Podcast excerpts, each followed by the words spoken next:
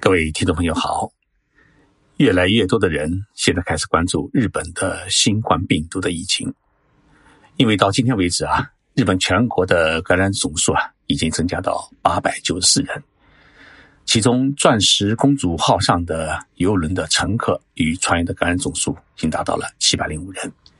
从武汉搭乘政府专机回国的感染者人数是十五人。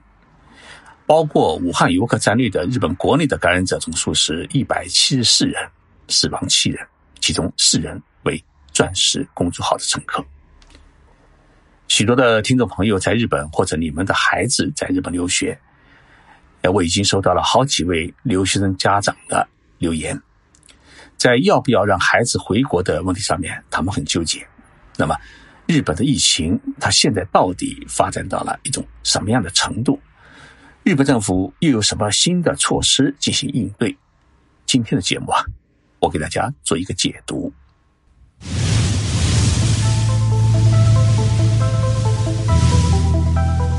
任你波涛汹涌，我自静静到来。静说日本，冷静才能说出真相。我是徐宁波，在东京给各位讲述日本故事。今天的节目啊，首先要从一张曲线图开始说起。这张曲线图啊，是在二月二十四号上午，在日本政府举行的新型冠状病毒专家委员会会议上面啊，日本顶级的传染病学的专家们递交给政府的。这张图啊，有两条曲线，蓝色的曲线是新型冠状病毒感染者的爆发性增加的曲线，那么红色的曲线呢？是新型冠状病毒感染者平稳增长的曲线，而蓝线的封腰与红线的顶峰线是整个日本医疗体系能够承受的一个临界点。超过这个临界点呢，就意味着日本医疗体系的崩溃，那么新型冠状病毒就无法遏制。专家们在会上警告说啊，未来一到两周，也就是到三月上旬为止。这是决定日本命运最为关键的时期，扛过去了，日本就会太平无事；扛不过去，全国的疫情啊将从此汹涌澎湃，东京奥运会呢也估计没戏。参加政府这一专家委员会议的十二名委员，都是日本顶级的传染病专家或者医学界的权威。一个星期前，这群专家们对于日本疫情的判断是处于一个感染扩大的早期阶段。那时候，日本的感染者才四百人，而且绝大多数是豪华游轮“钻石公主号”上的乘客。东京呢，那个时候才只有五名的感染者。但是一个星期之后呢，日本感染者总数已经达到了八百九十四人。不仅东京的感染者总数呢增加到了三十二人，北海道也有一个人变成了三十九人。全国四十七个都道府县当中，已经有十九个都道府县沦陷。很显然，日本的疫情已经不再是早期，而是进入了一个蔓延的阶段。迄今为止，日本政府的主要精力与主要的医疗资源全部集中在“钻石公主号”上。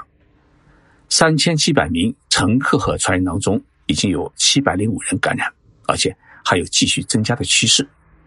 估计最终会接近一千人，尤其是感染者当中，大多数呢还是七十岁以上的老人，而且还有三十多人呢是重症病人。所以啊，东京首都圈最好的医院和医疗资源都已经全部被这些乘客占用，而东京人自己发病感染呢，已经得不到最及时的诊断和治疗，甚至没有病床可以收治，没有时间为你检测病毒。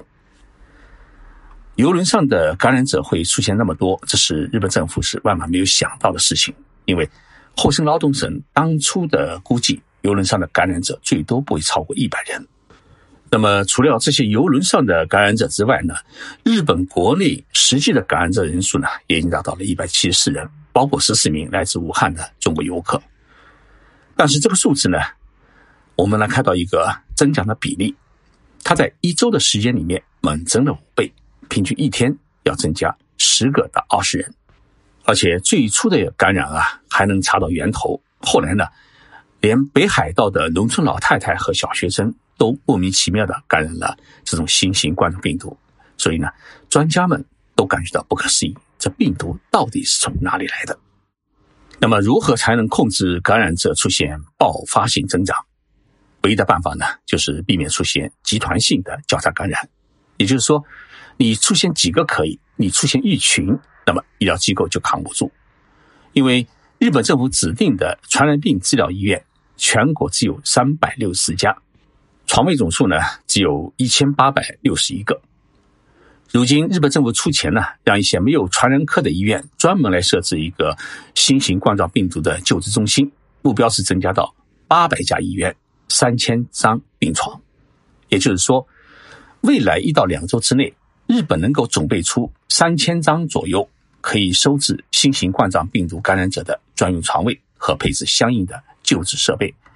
如果是能做到的话，那已经是日本整个医疗体系的临界点。未来半个月，你不能让全国的感染者总数超过三千人，不然呢，日本整个的医疗体系就会陷入一个崩溃的边缘。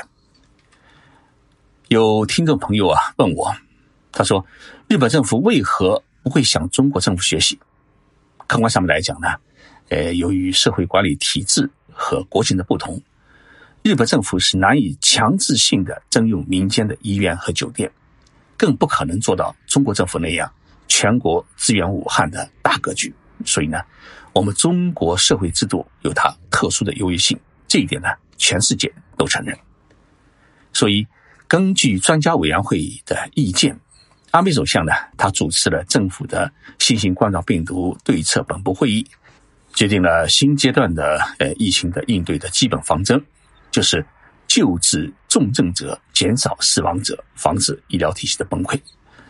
这三句话呢，呃，将作为今后日本防止疫情扩大的一个行动指南和最大的目标。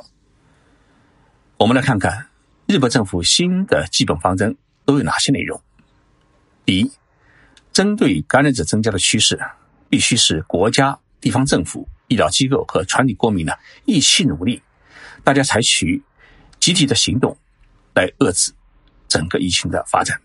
构建感染扩大对策，防止医疗体系的崩溃和混乱。第二呢，今后将以救治重症感染者为中心，调整整个医疗的供给体制。那么病情较轻的患者，要求其先在家里面疗养观察。第三，呼吁国民和企业一旦发现发热、咳嗽等症状，第一要在家里面休息；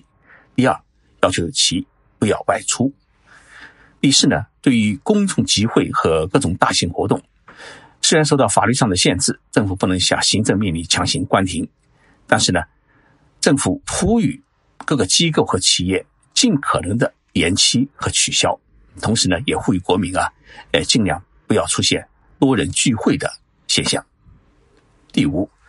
如果出现感染者人数大幅增加的话呢，将要求并允许一般的医疗机构。像一些诊所啊，也能够接纳诶感染者住院治疗。第六，感染症状比较轻的人，原则上呢要求在家里面静养，不要擅自闯入医院，以避免感染扩大。如果病情变得严重的话呢，要打电话给各地的保健所或者厚生劳动省的咨询中心，由中心根据病情安排你去专门的医院治疗。第七呢。呼吁没有感冒症状的老年人和有基础疾病的人，从防止感染的角度出发，尽可能不要去医院。那么，政府将允许啊，呃，医生通过电话问诊的方式给患者开处方，允许患者凭医生的电子或者传真处方去药局自行配药。日本政府的专家委员会副委员长尾生茂先生呢，他在呃座谈会结束之后，呃，向媒体表示。从新冠病毒的特征来说，日本要完全防止每个人不被感染是不可能的，但是可以遏制感染扩大的速度。因此呢，接下来的一到两周是急速扩散还是收敛的关键时刻。如果感染出现急速扩大的话，那么患者数自然会出现爆发性的增加，医护人员的感染风险就会增大。医疗体制的崩溃有可能发生，那么整个社会经济活动也会出现混乱。所以，今后应该采取的对策的最大目标是遏制感染扩大的速度，尽可能减少重症者的发生和死亡人数增加。针对日本政府提出的一个基本方针，那么作为个体的每个人，在未来半个月当中应该怎么做？专家委员会的建议书给出的建议是。少出门，错峰上下班，尽量在家工作，不聚会，不聚餐，说话保持两米距离，不要一有咳嗽、发烧就擅自闯医院，不然呢，医疗机构会成为疫情迅速扩大感染的场所。只要每一位国民都能做到个体行动而非集体行动，就有可能最大限度地延迟疫情高峰的出现，让病毒不再爆发。而是平稳收兵。昨天啊，我收到了几位朋友的求救，告诉我朋友的孩子在东京发烧，怀疑自己呢是不是感染了新冠病毒。打电话给厚生劳动省的上台中心，就是不答应给检查，问我有没有办法去找一家医院帮孩子做一个新冠病毒的检测。我回答说啊，哎，我做不到。因为日本政府公布的就诊的规则已经很明确的告诉了全体国民，连续四天发烧三十七点五度以上，并且伴有极度的疲倦感和呼吸困难等症状，才可以打电话给厚生劳动省的上达中心，要求介绍专门医院就诊。其他的呢，都应该在自己家里面休息观察。虽然这个规定啊并不合理，而且呢。会导致许多人的恐慌，但是既然是日本政府的规定，作为呃日本社会的每一个成员来讲，他都必须遵守。所以，如果我去找认识的医生，求医生给中国留学生开个后门做一次呃病毒检测，那么日本的医生会认为我是一个不遵守规则的人。守规则、讲秩序是日本社会的一个基本的行为准则，不管首相还是平民。都一视同仁，必须遵守。我如果提这个要求的话呢，在日本的医生眼里，就会变成一个没有常识、不懂规矩的人。那么，日本政府为什么会做出这样的规定？日本的呃新型冠状病毒专家委员会的委员，也是东北大学教授鸭古仁教授呢，他这样解释说：“他说，我们看到了中国疾控中心的分析报告。”新冠病毒的感染者当中，百分之八十以上是属于呃轻症，也就是病情比较轻，相当一部分能够治愈。而日本感染协会的分析报告也显示，发烧咳嗽的人员当中，新冠病毒的感染者，他被确诊的不到百分之一。所以呢，你让所有有发烧咳嗽症状的人都跑去医院看病。都进行新冠病毒的检测，那么日本整个医疗体系真的会全部崩溃，同时呢还会发生医院内部的大规模的交叉感染，而且还会导致呢有其他疾病的病人得不到及时的救治而死亡，就会出现武汉那样的悲剧。但是呢，武汉有全国的医疗队可以支援，日本做不到，这就是可怕的一点。所以呢，日本只能是救治重症患者。最大限度来减少死者，防止极端性的交叉感染，作为国家应对新冠病毒疫情的一个基本的方针。京都大学的呃医学研究科医师村中利子，他也是原来的世界卫生组织的一个新兴与再新感染症小组的成员。他说啊，对于整个医疗体系来说，新型冠状病毒感染者居然重要，但是呢，医院里面还有许许多多其他需要救治的病人。所以呢，感觉自己发烧咳嗽就直接去闯医院，就很容易导致交叉感染。因此呢，一般的轻症病人必须要有一种忍耐精神，顾全大局，遵守政府的指针，防止疫情的扩散。话呢是可以这么说，但是轮到每一个人头上，性命关天，就不是忍耐的问题，而是需要尽快确诊、尽快住院、尽快治疗。这就要求日本政府啊，要尽快动员民间的检测机构、企业一起参与，全力以赴来协助检测病毒。只有尽早确诊，才可以防止感染者他能够控制行动范围，才可以防止疫情的扩散。总体来说，日本的疫情还在不断的扩散当中。未来一到两周啊，是日本能否遏制病情、疫情进一步蔓延的一个决战期。但是，由于 PCR 检测它跟不上，导致许多有感染症状的人得不到及时的诊断和治疗，使得一些年轻的感染者也出现了一个重症化。所以呢，日本政府应对新型冠状病毒疫情的方针它没有错，但是政府的执行力度不足，这是比较令人担心的问题。